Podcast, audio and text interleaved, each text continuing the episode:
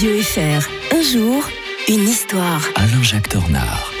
L'historien de du Fribourg avec nous comme tous les matins. Bien le bonjour Alain-Jacques Tornard. Bonjour Mike. Il y a toujours quelque chose de tragique et de romantique à la fois hein, quand on vous parle de naufrage. Bon, on va revenir un 16 mai 1932, euh, incendie d'un paquebot euh, dans lequel allait périr un journaliste célèbre. Quel était ce paquebot et quel était ce journaliste Alain-Jacques Tornard Le paquebot c'est le Georges Philippard. Ça dit absolument rien à personne. Mhm. Moi-même je le connaissais C'est pas. moins connu que le Titanic. hein. Voilà, mais pourtant c'était, ils ont un point commun, c'était leur voyage inaugural. Enfin, lui, il était arrivé à destination, il était en train de revenir. C'était un, un bateau d'ailleurs ultra moderne pour son époque. hein. Il, il venait de sortir, c'était quelque chose. Il avait été affecté au, au transport de passagers euh, et vraiment très très très moderne. Et il coule au, au large d'Aden, vous savez l'actuel Yémen. Mhm. Lors du, de, donc de son voyage de retour, euh, il y a quand même 67 passagers qui périssent, donc on n'est pas sur les chiffres, les 1500 Mm. euh, morts du Titanic. hein.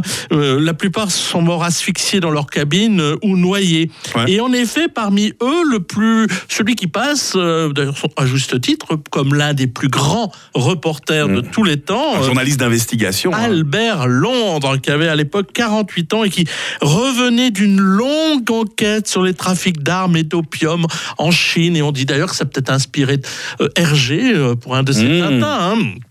Mais voilà. Alors forcément que comme il est mort noyé alors qu'il essayait de s'échapper par un hublot. ouais, je crois, ouais, il a sauté par un hublot. Voilà, on a beaucoup fantasmé sur euh, euh, sur euh, sa mort. En fait, c'est un simple court-circuit qui avait pris naissance dans un câble électrique dissimulé derrière la cloison en bois d'une cabine.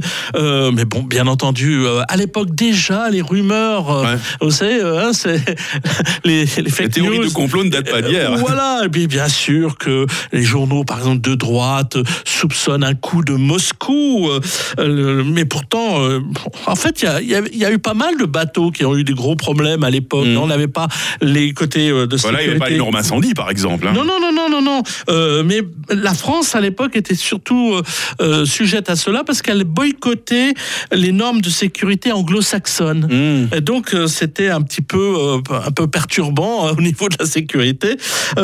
Albert Londres, quand même, ce n'est pas le premier venu. Il a donné le, son nom d'ailleurs à un prix. hein, sa fille, Ah ouais. qui va créer en son nom ce, ce prix chaque année, récompense à un journaliste français de moins de 40 ans.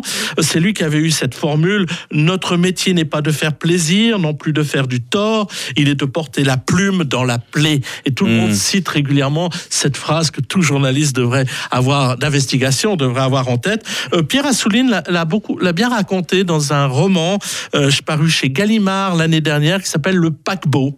Donc, si vous voulez en savoir plus, allez lire Le Paquebot. Je sais que vous allez très souvent en croisière. Promettez de faire attention. Alain Jacques, on tient à vous. Hein. Mais je essaierai de pas passer. Les, on peut pas ouvrir les hublots. On vous retrouve demain pour évoquer la naissance de la bourse de Wall Street en 1792. Hein, c'est pas tout nouveau. À demain, Alain Jacques Tornard. à demain.